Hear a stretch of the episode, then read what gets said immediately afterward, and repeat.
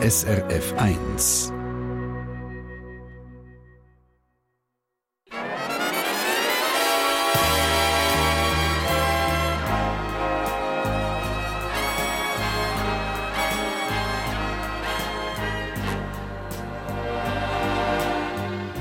Persönlich.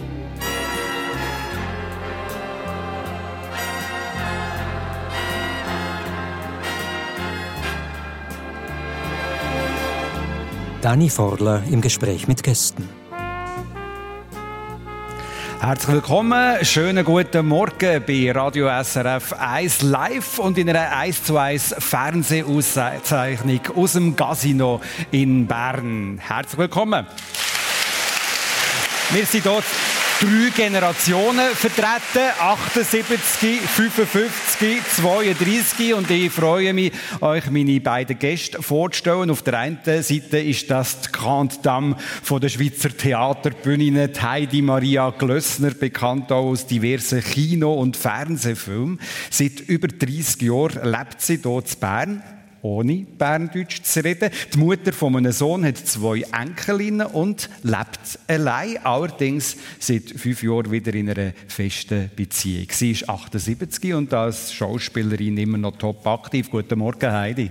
Guten Morgen.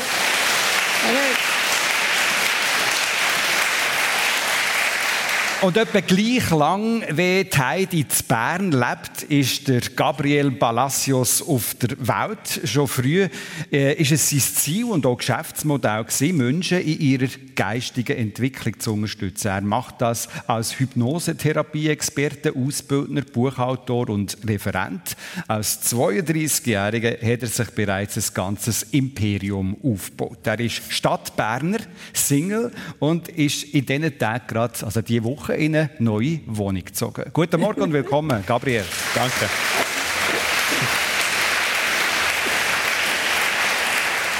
Ja, Heidi, deine Woche war geprägt von einer neuen Rolle, die du hast gelernt, mhm. textmässig gelernt.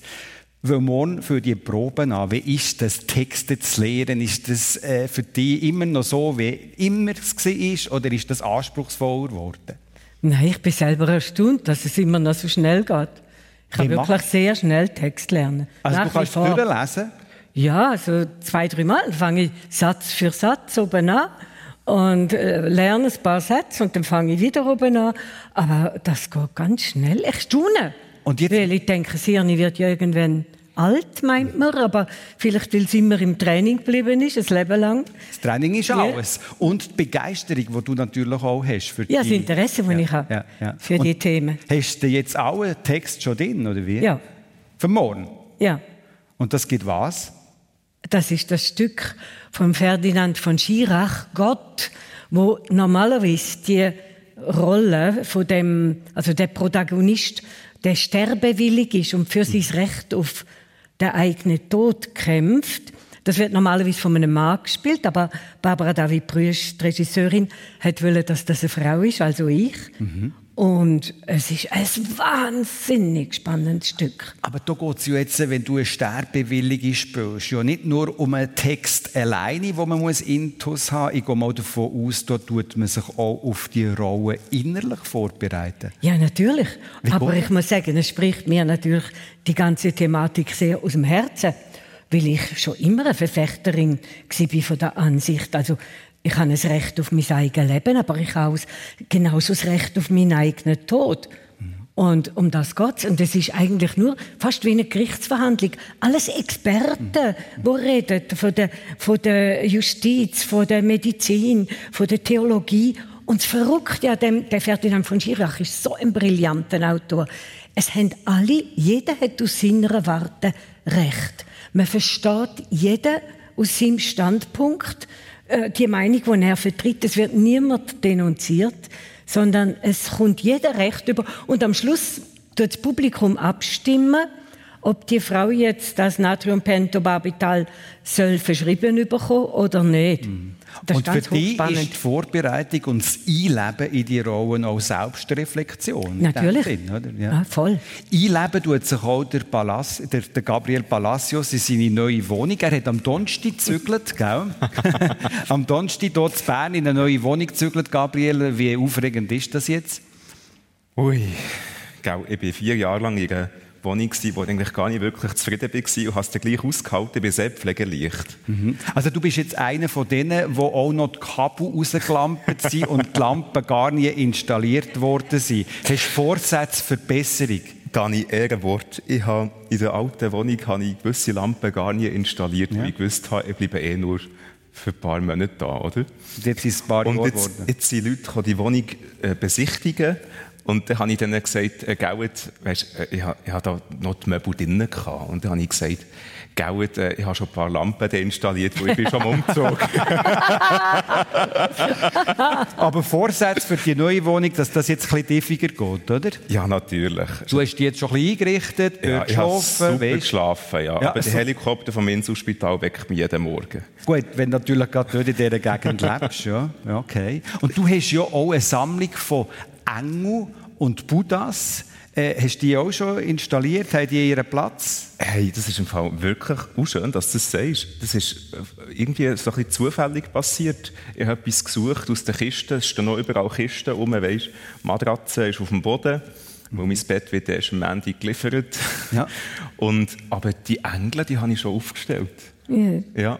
Weil also ich etwas gesucht habe und das war genau in dieser Kiste. Gewesen. Und, ja. die tatsächlich und die Engel, das hat äh, das schon nicht nur eine dekorative Bedeutung für dich? Also schau, ich habe als Bub bin ich mit meiner Mami mitgegangen, wo sie ist Praxis putzen und so. Sie hat ja äh, lange Hauswartungen gemacht, macht sie immer noch, schon sie schon lange mal dürfen abgeben. ähm, bin ich abends mitgegangen und dort hat so ein Geschäft gehabt, der Abägergasse. Und die haben so, so Engelsfigürchen ähm, verkauft. Und zwar der Engel Gabriel und der Luzifer. Der Teufel, oder? Mhm. Und das waren immer so Kontrahenten. Gewesen. Der Engel Gabriel hat mit dem Luzifer immer so ein bisschen versucht, äh, oder? So ein bisschen, es gibt so Figürchen, die zusammen Jass spielen. Und der Gabriel ist ganz ehrlich und der Luzifer hat hinten ein Ass versteckt. Mhm. und ich habe immer die, die Engel wollen. Und meine Mami hat mir die gekauft. Ich glaube, das war ein Geschenk zum Geburtstag, oder? Aber sie begleiten dich durchs Leben, willst ja. du damit sagen, und haben gleich auch eine Art Schutzfunktion, nehme ich an, oder? Ja, auf eine Art schon, ja. ja. Mhm. Wie hast du es mit solchen Sachen, Heidi, Engel und so? Also ich habe ich habe einen Engel auf meinem Nachttisch stehen. Den habe ich von einer schwer krebskranken Frau geschenkt bekommen, dass der mich soll in Zukunft beschützen soll, weil sie gewusst hat, sie stirbt. Ja. Das war in Las Vegas. Gewesen. Und die Frau ist längst gestorben, aber der Engel steht immer noch dort. Und der Gabriel hat gesagt, dass bei ihm jetzt einfach Matratzen am Boden ist. Mhm. Das ist bei dir auch schon lange her, gell? Nein, ich bin so einig, ich habe immer wollen, wo ich auch immer hergezügelt bin, habe ich mich einrichten, als wenn ich für immer dort wohnen mhm. Also ich habe mich von Anfang an heimisch fühlen und nicht provisorisch. Egal für wie lang das es war. Aha. Nein, so Phasen sind bei mir immer ganz, ganz Und bist du eher so eine Pingelige, was Wohnen Nein. betrifft? Nicht? Überhaupt nicht, ah. nein. Ich bin sehr pingelig im Beruf, mhm. aber privat nicht so wahnsinnig also, ordentlich. Also meine Schränke würde ich jetzt da nicht vor allen Leuten aufmachen. Das also es ist nicht. nicht das Zeug rauslampen, ja. aber sie sind einfach so extrem voll, dass man es nicht umzeigen dürfte. Ich habe ganz am Anfang gesagt, du lebst allein, obwohl du in einer festen Beziehung wieder bist seit fünf ja. Jahren und du hast zwei Zwei riesen Maine Coon Katzen. Ja. Das sind also wie, noch, wie zwei Familienmitglieder. Ich habe eben noch nachgeschaut, das ist eine Rasse, die unglaublich gross ist. Ja, das sind die riesen Schwänze und mit 12 Kilo Gewicht. Ja, der Chili hat 14 Kilo ja, was, du hast Jetzt hat er abgespeckt, jetzt ist er nur noch 11,5. Aber die können, so habe ich gelesen, die weissen sie, Maine... Das Maine Coon die sind Staatskatzen vom Bundesstaat Maine. Und die hat man schon im 19. Jahrhundert Maine Coon drauf, weil sie die Raccoons den Waschbären gleichen. Ah, ich finde, sie gleichen eher den norwegischen Waldkatzen, weil sie haben auch so die Büschel aus den Ohren. Und ich habe gelesen, die können sogar Türfallen aufmachen und Wasserhähne auf und zu machen. Was geht so ab bei euch daheim? das leider nicht. Sie befehlen mir immer, welchen Wasserhahn ich muss aufmachen und wenn dass ich die Tür muss aufmachen, weil sie können nicht durchs Katzentürli, sie sind zu groß.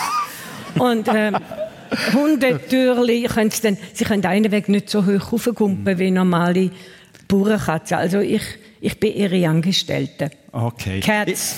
Bei dir habe ich gesehen, Gabriel, du hast bei deinem WhatsApp-Profil hast du ein Foto von dir im Kopf und nebendran einen Hund. Du bist eher der Hundetyp, weniger der Aha. Katzentyp. Ist das Gut, korrekt? von so einer Katze möchte ich nicht geweckt werden am Morgen. Wieso nicht? Die sind ganz, Kilo. ja, aber die sind ganz sanft. Das sind die sanften Riesen. Doch und höchstens so ganz ein feines Pfötchen. Und wenn man nicht reagiert, hört er gerade wieder aber auf. liegen sie da auf, die drauf? Nein, das, können, das, das kann ich nicht aushalten. Aber neben mir. So. Aber du hast das noch gern, wenn ein Hund auf dir liegt? Nein, aber äh, so der, der, Körperkontakt, das ja. Schmusen, das Streichen, ja. das habe ich schon gerne, ja. Du, apropos Schmusen, ihr lebt ja nicht zusammen, die äh, Partner und du. Äh, was ist das für ein Erfolgsmodell? Also ich finde, ich habe das ja seit meiner Ehescheidung und das ist 1980 gewesen. Seitdem habe ich nie mehr mit ja. jemandem zusammengelebt, weil ich finde, wenn man sich gut versteht und einander gern hat, dann ist man, jede Viertelstunde, wo man sich irgendwo trifft, ist eine Feierstunde. Mhm. Und der kleine Alltag, wo ja so viele Beziehungen zerstört, das ist natürlich feige, weiß ich schon. Aber ich habe einfach gern meine vier Wände oder wie viele Wände das denn auch immer sind und mache meinen Alltagskram mit mir selber aus. Und nicht zu vergessen, Heidi Maria Glössner hat auch ein E-Bike und da ist man schnell durch die Stadt Bern. Ja, ja, ja. Ich mache alles mit dem Velo. Eben, auch heute Morgen noch mit diesen Schuhen. Ja, ja, mit der Menge Rock ist ein bisschen aufgerutscht. Aber Bern ist am Anfang, vor über 30 Jahren, gar nicht so ein einfaches Pflaster für dich, gell? zum Nein. ein bisschen Würzel schlagen. Nein, ich bin aus Luzern gekommen, weil unser damaliger Direktor ist daher berufen worden, anscheinend. Und er hat unbedingt wollen, dass ich auch mitkomme. Sein musikalischer Direktor hat er mitgenommen. Und ich bin die ersten drei Jahre total einsam in dieser Stadt, weil ich bin so die, die Luzerner, die so frivol auf einem zugehen und einem dauernd ansprechen, bin ich gewohnt gewesen. Und Berner sind vornehmer, zurückhaltender. Und ich bin die ersten drei Jahre wirklich, habe mich total einsam gefühlt. Was sagst du da dazu, Gabriel? Das ist wieder so ein, ein Klischee von den Berner. Du bist ja, ja so ein Berner Original, oder? Ja, ich bin äh, echt in Bern aufgewachsen, ja. Ja, was soll ich sagen? Ich sage immer, Bern ist eine gute Stadt für Leute, die irgendwie einen Kontrollzwang haben. Weil du kannst auf einem Rosengarten stehen und hast den Überblick über ganz Bern. Ja. und dort in diesem Bern, also da, wo wir heute hier zu Gast sind, wir sind im Casino Bern, äh, in dieser Stadt hast du auch deine Firma aufgebaut. Das ist ein Ausbildungsinstitut und Therapiecenter für Hypnose und Gesprächstherapie. Du bist unter anderem, ich kann gar nicht alles aufzählen, auch Autor von äh, mittlerweile mittlerweile zehn verschiedene Bücher, zehn Bücher mit 32. Das sind auch Bestseller, so wie äh, zum Thema Wer tut dir gut oder Du bist mehr als gut genug. Von wo hast du da das Wissen in diesen jungen Jahren? Du, was viele nicht wissen, ich habe ja also ich muss vielleicht so anfangen. In dem Saal da, wo wir jetzt gerade sind, habe ich vor genau zehn Jahren mein erstes Buch vorgestellt. Ja. Das ist die erste Vernissage gewesen. Und ich hatte so viele Anfragen bekommen für Therapiesitzungen, dass ich dann letztendlich täglich bis zu zehn Sitzungen habe gegeben. Vier am Morgen, also vormittags und sechs nachmittags.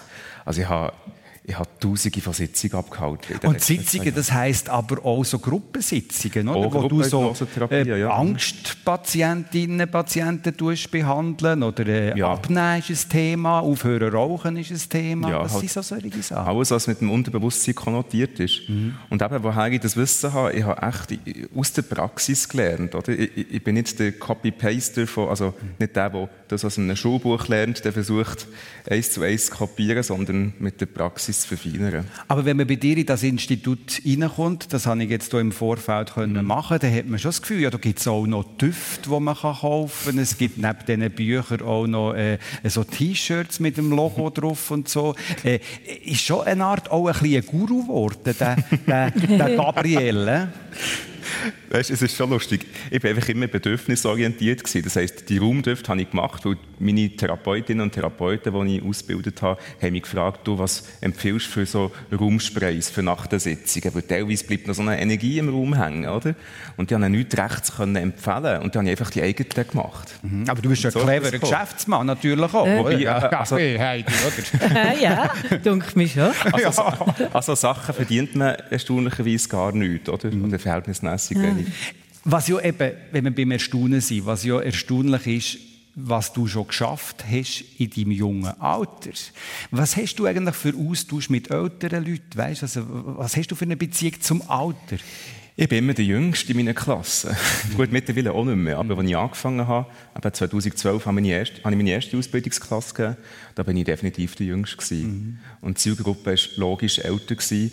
Aber äh, ich habe irgendwie nie wirklich mit Jüngeren oder Gleichaltrigen mehr, mehr so verstanden. Ja. Das habe ich eben vermutet, oder? Mhm. dass du irgendwie wie, wie, wie ein bisschen weiter vorne bist. So in dem das hat mich oft gelangweilt, so irgendwie Samstagabend sich betrinken mhm. und so. Und mhm. Zum Beispiel gekifft habe ich noch nie. Mhm. Das hat mich wie gar nie Gut, wenn du sagst, noch nie, kann es noch kommen.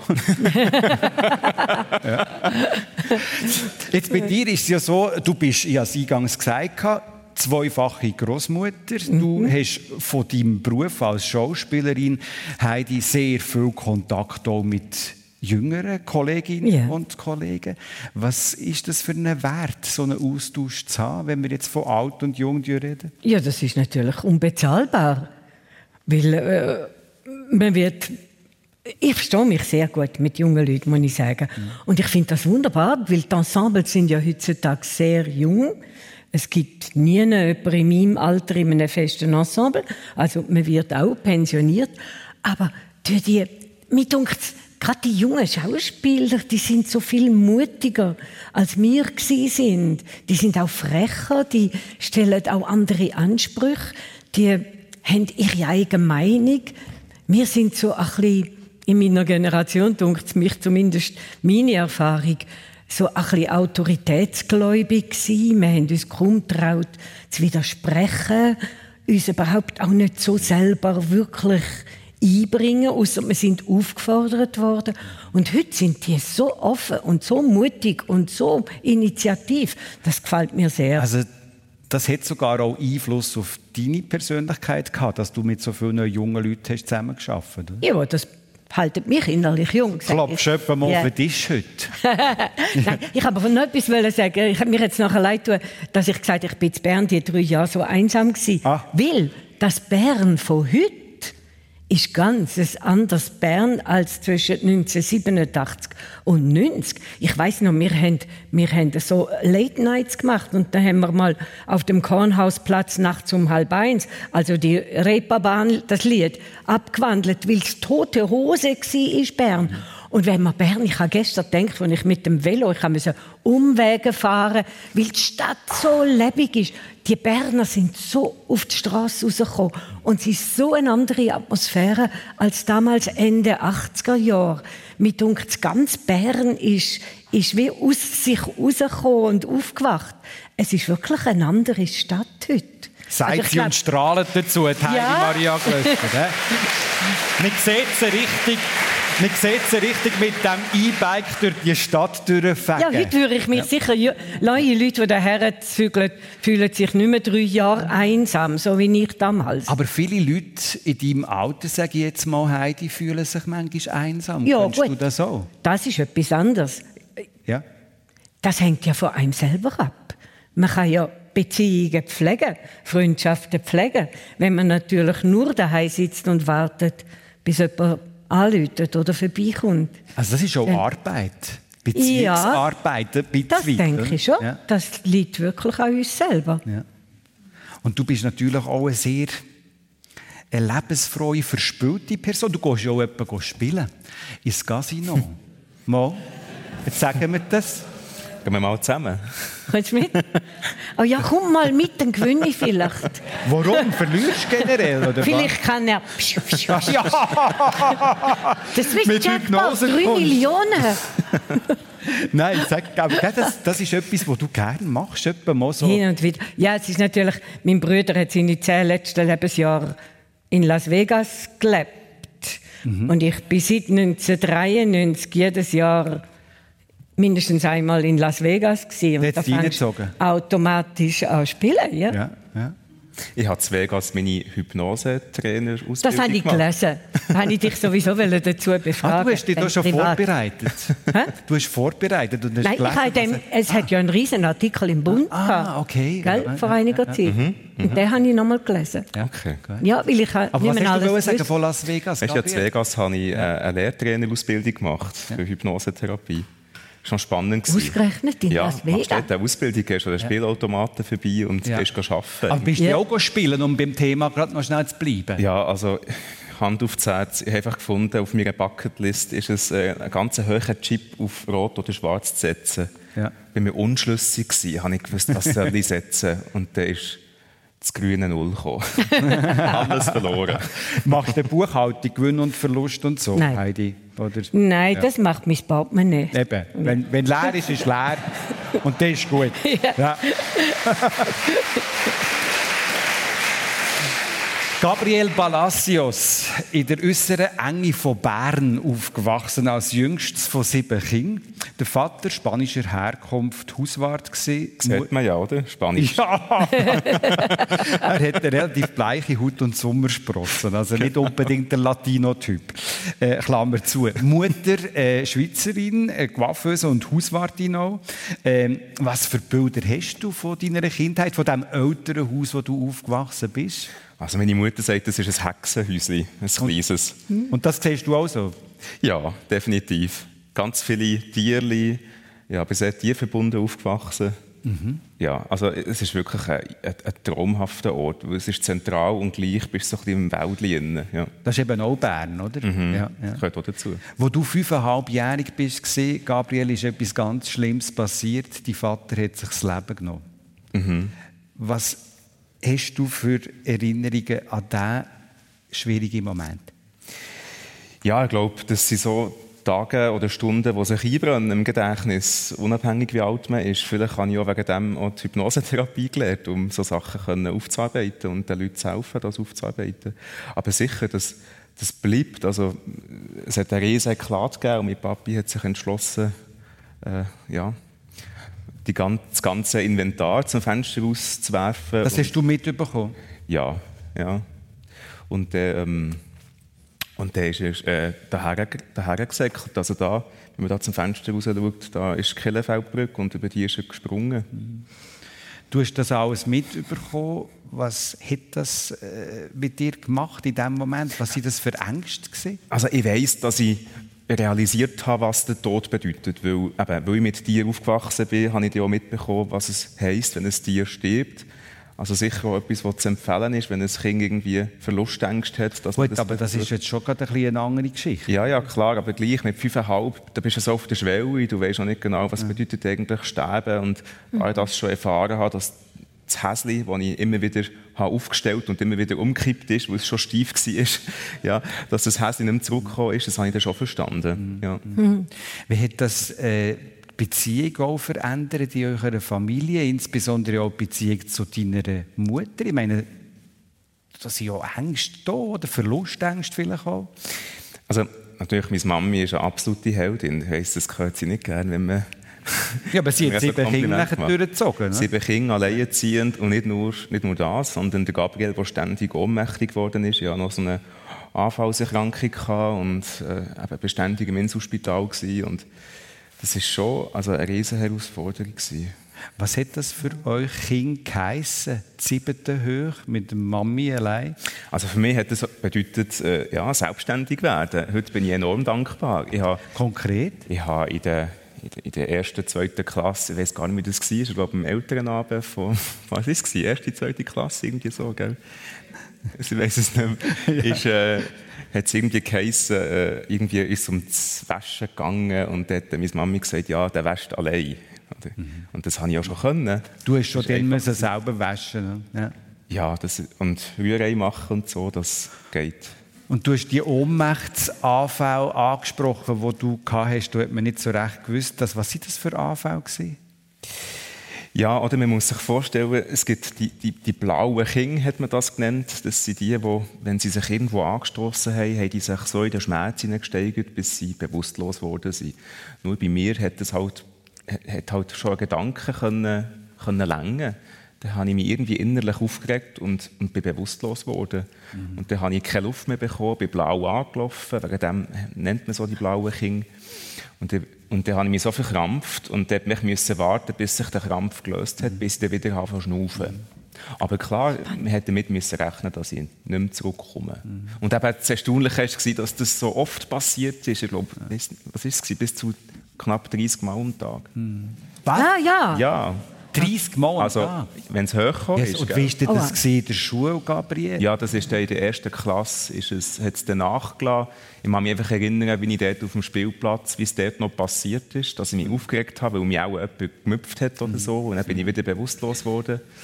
Aber da gibt es an jedem Familie, äh, also nicht gerade an jedem, aber bei einer Familienzusammenkunft gibt es wieder so Geschichten, die aufkommen. Ja. Hätte ich das zum Einzugänger gemacht? Oder wenn du so oft bewusstlos wirst, das ist, das ist ein so ein unangenehmes Gefühl. Viele kennen das, wenn sie. Ja. Hast ja. du auch? Ich kenne das gut, ah, ja. ja. Ja, aber nicht, wenn ich mich aufgeregt habe. Immer in der Kille. Sobald Weihrauch mit ins Spiel kommt, so bei Hochämtern, ja. bin ich regelmäßig. Ah, ja? Ich bin immer auf dem Killenbank aufgewacht. Und ich weiß, zu Luzern habe ich bei meinem Gotti am mitgehen, weil sie im Kirchenchor in Emmenbruck gesungen hat. Und einmal bin ich am Dirigent wirklich hinten an die Beine ja. Aber ich bin einfach gewöhnt gewesen, dass sie mich irgendwo auf dem Boden oder auf einer auf Bank liegen. Ich bin auch, der, aber nur in der Kille. Und nur ja. einmal erinnere ich mich daheim. Ja. Sonst immer in der Kille, sobald es Weihrauch geht. Ganz komisch. Aha. Gehst du heute noch zur Kille? Gut, ich frage jetzt wegen dem Weihrauch. Ja, ja. Ich bin immer noch katholisch, ja. ja. Ich fühle mich immer noch katholisch. Nein, aber Gut, ich will man heute doch ein bisschen sparsamer mit dem Weihrauch. Vielleicht, ich weiß nicht. Ja. Aber einfach um das Thema Ohnmachtsanfall ja, noch abzuschließen, das ist vorbei. Das ist mittlerweile also ja. geheilt oder ich weiß auch nicht. Ja, aus dem bin ich daraus rausgewachsen. Ja. Ja. Aber natürlich, es, wie soll ich sagen, es macht mich immer stark. Vielleicht bin ich auch wegen dem so mutig, weil ich weiß, das Schlimmste, was passieren kann, ist, dass ich bewusstlos werde. Ja. Und äh, das habe ich schon zigmal durchgemacht der Gabriel Palacios hier in der Sendung persönlich auf SRF 1 zusammen mit der Schauspielerin Heidi Maria Glössner, die in Süddeutschland ist aufgewachsen mhm. während dem Krieg, also geboren in geboren, Krieg, nur, geboren, ja. aufgewachsen eben nicht, ja. sondern deine Mutter hat dich quasi äh, zu einer Freundin in die Schweiz gehen, nach Niederutzwil. Yeah. Die Idee gewesen, dass sie dann noch mit dem Bruder zusammen nachgekommen wäre. Das yeah. ist dann nachher nicht mehr möglich gewesen. Die Grenzen sind zugegangen. Mhm. Äh, ich meine, du hast die Geschichte schon manchmal erzählt, natürlich. Yeah. Aber aus heutiger Sicht, was sind das für Bilder, die du hier in Erinnerung hast? Man, glaube ich, tendiert dazu, das auch manchmal wieder ein bisschen Angst zu sehen, je älter man wird. Ja, aber ich muss sagen, es sind alles, es sind schöne Bilder. Ja. Es ist nur schreckhaft, ist immer der Grenzzaun in Rützlingen Konstanz gewesen. Das habe ich als eine schlechte Erinnerung. Also ist mir geblieben, eben wenn die Frau hinter dem Zaun meine Mutter war. Also die liebliche ich, Mutter. Die liebliche Mutter. Und ich auf dieser Seite eben meine Schweizer Mama. Aber weil ich meine Schweizer Mama so gern hatte und ich bin mit so viel Liebe aufgewachsen. Ich habe so als junger Mensch an mich gedacht, ich habe so viel Liebe bekommen, das langt für mein ganzes Leben. Mhm. Ist das nie, ist es auch heute nicht eine schlimme Erinnerung? Ich denke heute eher, wie schlimm es für meine richtige Mutter war.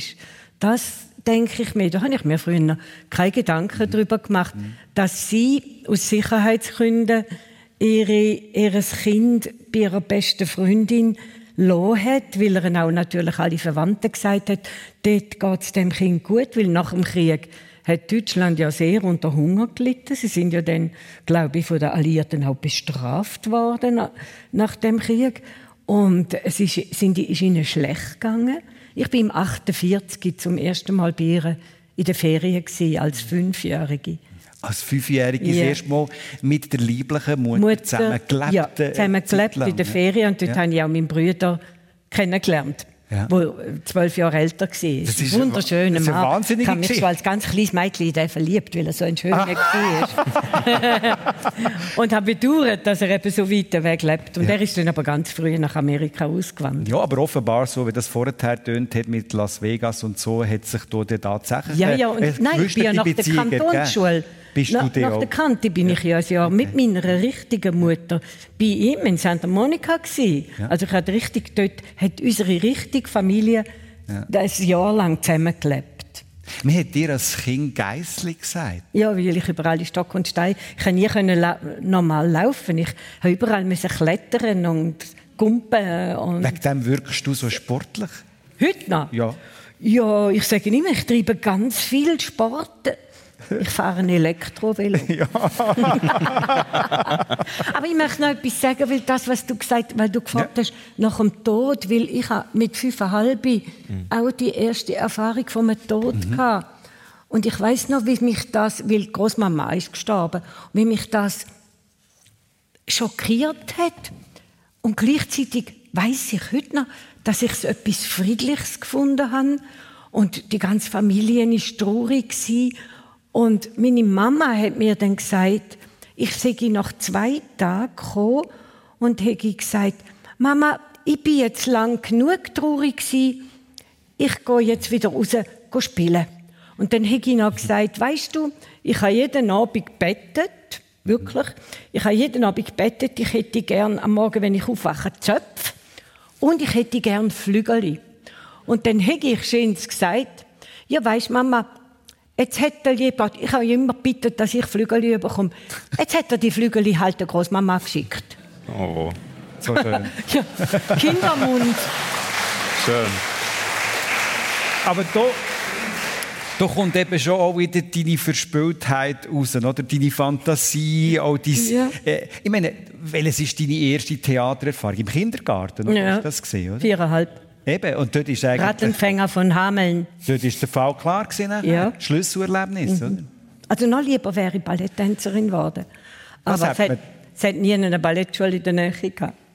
Sonst wäre das so dein Wunsch Ja, aber Gott sei Dank ist es nicht so, weil mit neun, bald 79 könnte ich nicht mehr Ballett tanzen. aber das Theaterspielen kann ich immer noch. Ein Schlüsselerlebnis ist das damals im Kindergarten mit der ersten Theatererfahrung beim Gabriel Palacios Mhm. ist es elfi wo er einen Zauberkurs geschenkt hat bekommen und wo für ihn, glaube ich, das darf ich schon sagen, eine Welt aufgegangen ist, oder? Ja, weil als Kind weisst du noch gar nicht, was Hypnose ist und was das Unterbewusstsein ist. Das ist einfach eben so ein bisschen das, das nicht Greifbare, oder? Als Kind ist das Zauberei, oder? Ja, ja. Und du hast auch lernen Panflöte spielen Aha. in dieser Zeit und hast dich sehr schnell auf ein Level aufgebracht im Zaubern und im Panflöte spielen, dass du Auftritt gemacht hast. Du bist auftreten, auch bei Firmenanlässen auftreten. Ja, ja, ja. Also, und das Erstaunliche war, ich war 14 gewesen und bin da Panflöte spielen an Hochzeiten und so. Und zaubern an Geburtstagen. Und die haben alle gemeint, ich sei 30. Ja, Wie heißt das geht? Ehrenwort. What? Ja, Ehrenwort. Das ist, und ich kann mich gut erinnern, da habe ich, weißt, ich, bin, wir sind ohne Computer aufgewachsen, wir hatten also einen Computer gehabt und dann hat mir dann meine Schwester, meine ältere Schwester, mir geholfen, so Anfragen zu beantworten Ja. per E-Mail. Ich kann mich gut erinnern, da ist so eine Anfrage reingekommen, sie möchten gerne ein bisschen Zauberei und Pamphletenmusik, wie viel das kostet. Sehr geehrter Herr Palacios, und ich war 14 gewesen, oder? Ja, und nachher Und dann hat, meine. Schwester gesagt, nein, jetzt verlangst du dem 700 Franken. Und das ist, das ist in Übelsdorf gewesen. Das ist äh, im, ja, eineinhalb Stunden Weg von hier aus, oder? Ja. Und ich, ich habe echt zittert, als ich den Betrag geschrieben habe. Und dann hat die zurückgeschrieben, sehr geehrter Herr Palacios, vielen Dank für das gute Angebot. ja, und da, meine ältere Schwester war da so ein bisschen meine Managerin. Gewesen? Ja. ja. Und dann bist du den Auftritt gemacht. Ja, da ist dann meine Mami mitgekommen und meine Schwester auch. Und die hat alles dort sich äh, verdurrt und habe etwas gegessen. Währenddessen habe ich dort mein Geld verdient. Aber das habe ich auch ein bisschen gebraucht, weil ich einen Hypnosekurs machen Das habe ich schon gewusst. Das hast du schon dann ja, eben klar. angefangen. Ja, hast du angefangen. Aber schon für, für, für Mutter, für deine Geschwister, die auch noch speziell gewesen, da holst schnell 700 Stutz rein. ja. ja, für mich damals ja. auch. Aber ich habe, schau, ich habe immer gewusst, das wird für mich nie ein Problem sein, äh, Geld zu verdienen in dem Sinn, weil ich bin als etwa 10, 11-Jähriger habe ich die Palmflöte genommen, ich habe mit 7 schon angefangen zu spielen. Und bin mit dieser Palmflöte da vorne, damals war es der Merkur, ich bin dort im Ecke gestanden und habe, habe so ein Trueli aufgestellt und habe Weihnachtslieder spielen. Dann sind ältere Damen gekommen und haben mir 50er drin da. Und ja, sicher, er ist eben schon geschäftstüchtig. Nein, aber ja, weißt, aber, nein, aber weißt, das hat, es ist so schön gewesen, weil ich das wirklich mit, mit Leidenschaft gemacht. Ja. Ich habe, ich habe Jingle Bells gespielt, ich habe äh, Odo Fröhliche gespielt und ich habe gar nicht gross erwartet, dass ich da etwas bekomme, aber der, der rechnest du schon so als Zehnjähriger. Du, jetzt ja. bin ich zwei Stunden da gestanden und 100 Franken gegessen. Wow. Ja.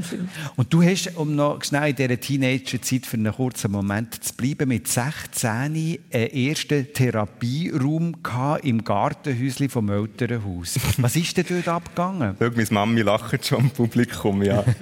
ja, schau, das ist ja so gegangen. Dort, äh, Kollegin von meinem älteren Bruder, die, die hat gefragt, ob ich sie mal hypnotisieren kann. Und die hat Angst vor Schlangen. Und ihr Freund hat eben Schlangen wollen. Irgendwie so war das. Gewesen. Und er hatte schon eine gehabt. Und sie hat nicht zu ihm können. Auf jeden Fall habe ich dann mit eine Hypnose gemacht in diesem Gartenhäuschen. Ich habe schnell den Teppich aus meinem Zimmer gepfercht, habe das Gartenhäuschen gemacht, gelegt, habe den Tisch dort rein da und habe meine, mein erstes Zertifikat, das ich hatte, habe ich an, an die Wand genagelt vom, Als Beweis vom Gartenhaus. Ja, ja, genau. Ja. ja. okay. Und dann ist die gekommen, dann habe ich die hypnotisiert und hat die am nächsten Tag eine Schlange auf den Arm genommen. Ja, ich, ich, ich bin sprachloser als sie. Gell? Super Geschichte, ja. wie das Ganze angefangen hat. Ja. Heidi, ich möchte äh, bei dir noch auf die Zeit kommen, die du vorher angesprochen hast. Du hast gesagt, du seist nach Kalifornien gegangen und hast dort mit deiner Mutter zusammen, auch bei deinem Bruder Santa Monica, oder wo? Ja, Santa äh, Monica. Äh, gelebt, mhm. oder? Also das muss ja für euch schon einfach um noch ein bisschen mehr zu erfahren, yeah. eine spezielle äh, Situation gewesen, plötzlich zusammen zu leben, für lange ja. Zeit. Dann. Ja, für ein gutes Jahr. Ja, ja es ist insofern speziell gewesen, als mein Bruder gemeint hat, er müsse auf mich aufpassen. Uh. Er ist immer aufgeblieben, wenn ich mit einem anderen Mann ausgegangen bin. Ja, und du bist ja dort auch schon im Gymnasium gesehen. Und ja, ist ja schon alles ja. die Schule hinter mir. Ja, ja, ja, also ja. Ich bin 20 geworden. Und du grad. bist dort schon auch so ein bisschen in die Kreise gekommen? Hollywood? ah ja, so. gut, das ist alles Zufall gewesen. Ja, komm jetzt. Ja, mal, Sicher? Ja, also einerseits habe ich, ich habe ja dann noch gedacht, ich könnte ja vielleicht auch Stewardess werden, weil äh, dann könnte ich in der Welt umreisen, bevor ich die Schauspielschule mache. Und auf dem Flug nach Kansas zu den TWA, TWA Headquarters habe ich Donna kennengelernt, die dann ein Leben lang Freundin geworden ist. Und ihrem Papa ist Chef vom Make-up-Department für Universal gewesen.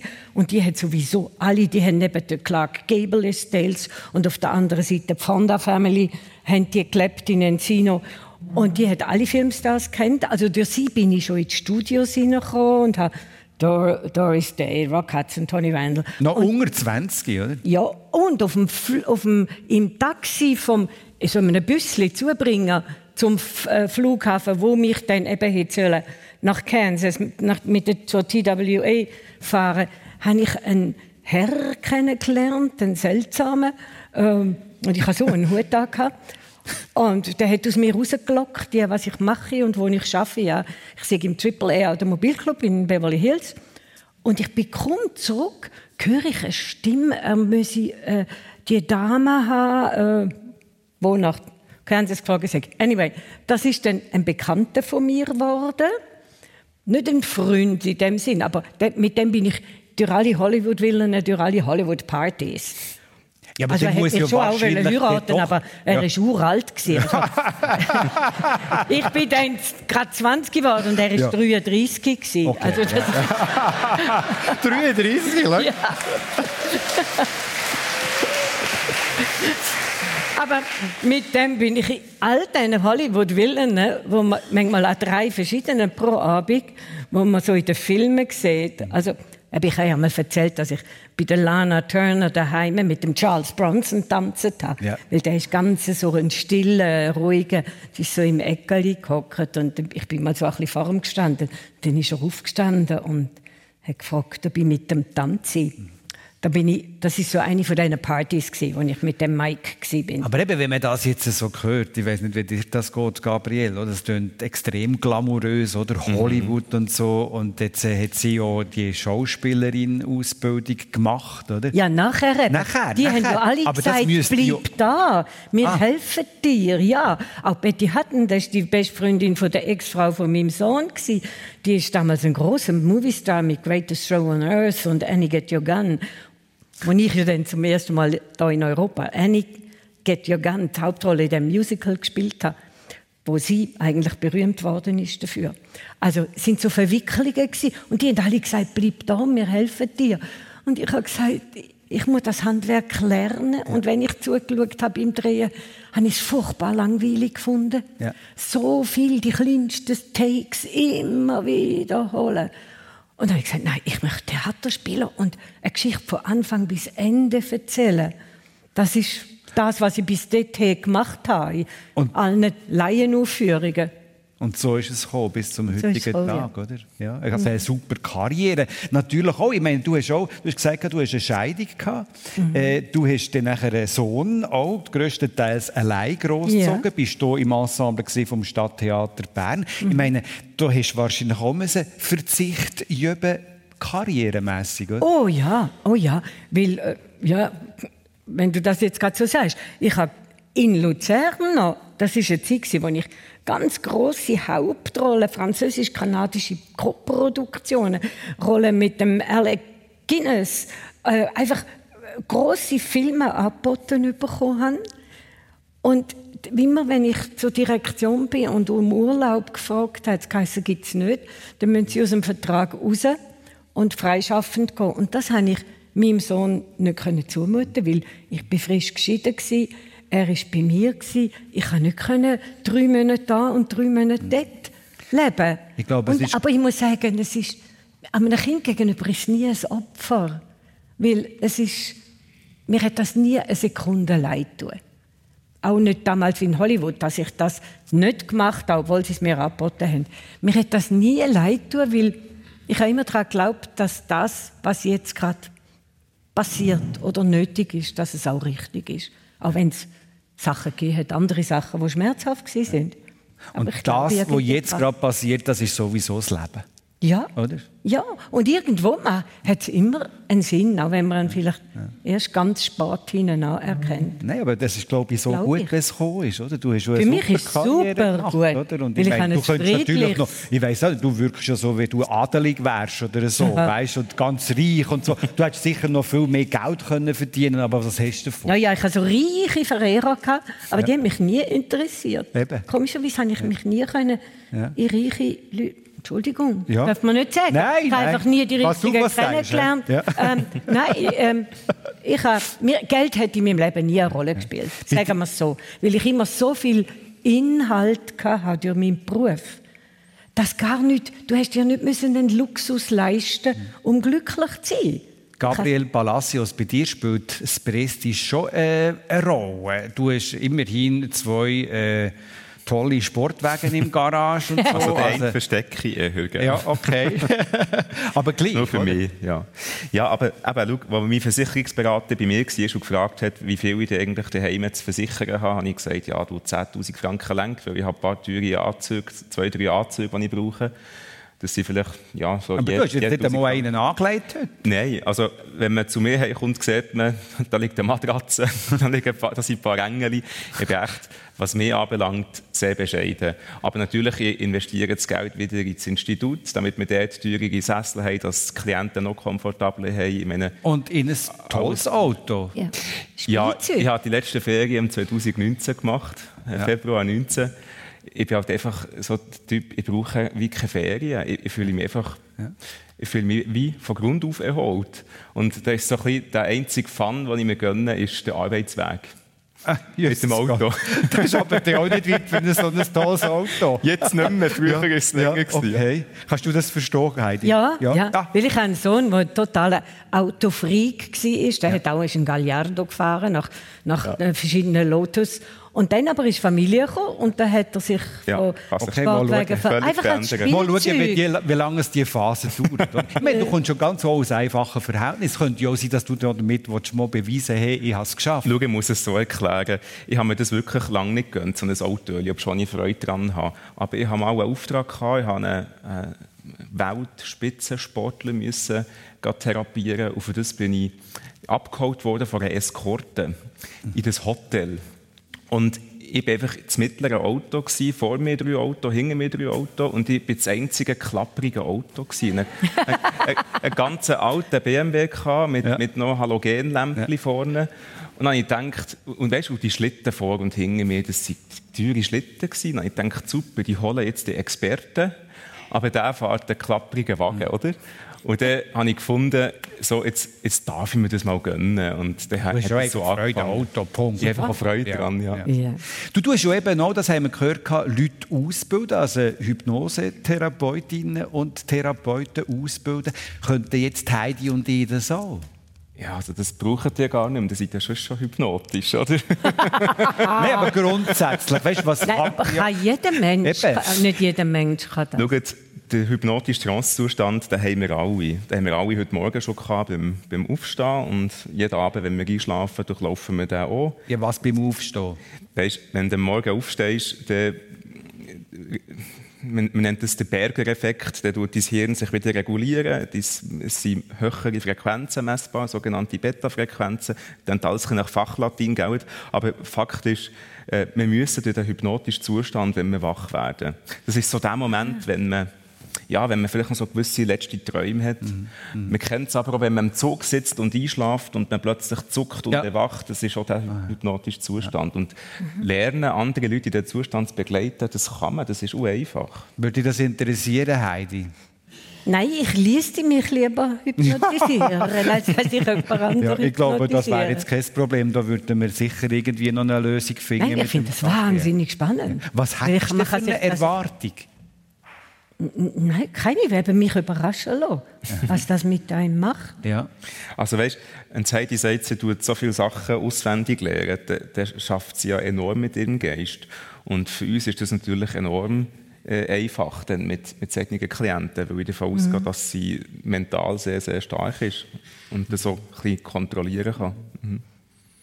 Also es wäre sicher einfach mit ihr. Spannend, gell? Sie, es funkelt in ihren Augen.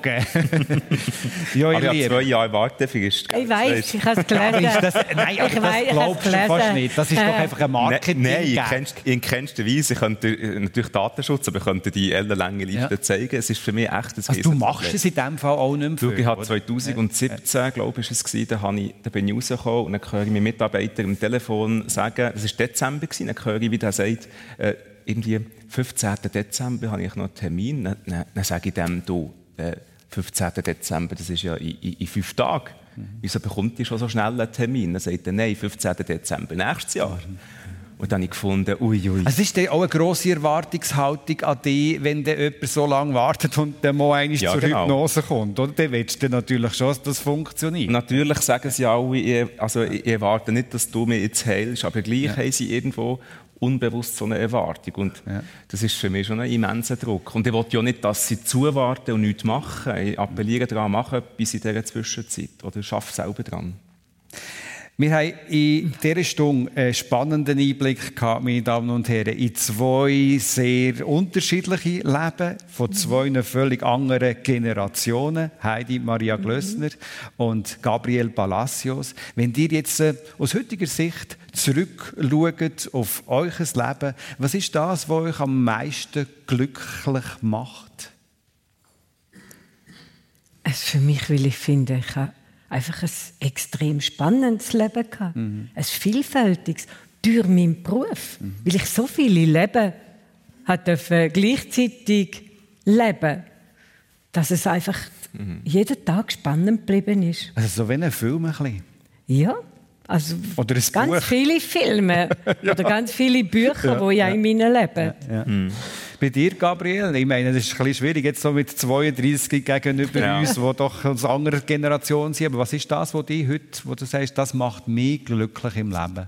Was mich glücklich macht, ist, mit meinen Fähigkeiten bewusst sein und die auszuleben. Und das habe ich schon immer gemacht. Mit dem ja. Pamflötchen, beim ja. Merkur und mit dem ja, mit den, den Leuten helfen mit Hypnosetherapie. Das ist jetzt schade, dass du die Panflöte nicht dabei hast. Sonst ja, könnten wir jetzt hier noch ein schönes Ständchen hören zum Schluss. Das ich möchte euch sonst einfach, Haben wir nicht gewusst. Ich möchte euch sonst einfach alles Glück von dieser Welt mit auf einen Lebensweg geben. Danke, Danke vielmals, haben wir Einblick in euer Leben. Heidi Maria Glössner und Gabriel Palacios. Alles Liebe und danke, danke, danke. vielmals fürs Dabeisein hier im Casino Bern, fürs Dabeisein am Radio oder im Fernsehen. Einen schönen Sonntag, gute Zeit, genießen das Leben. Tschüss. Yeah.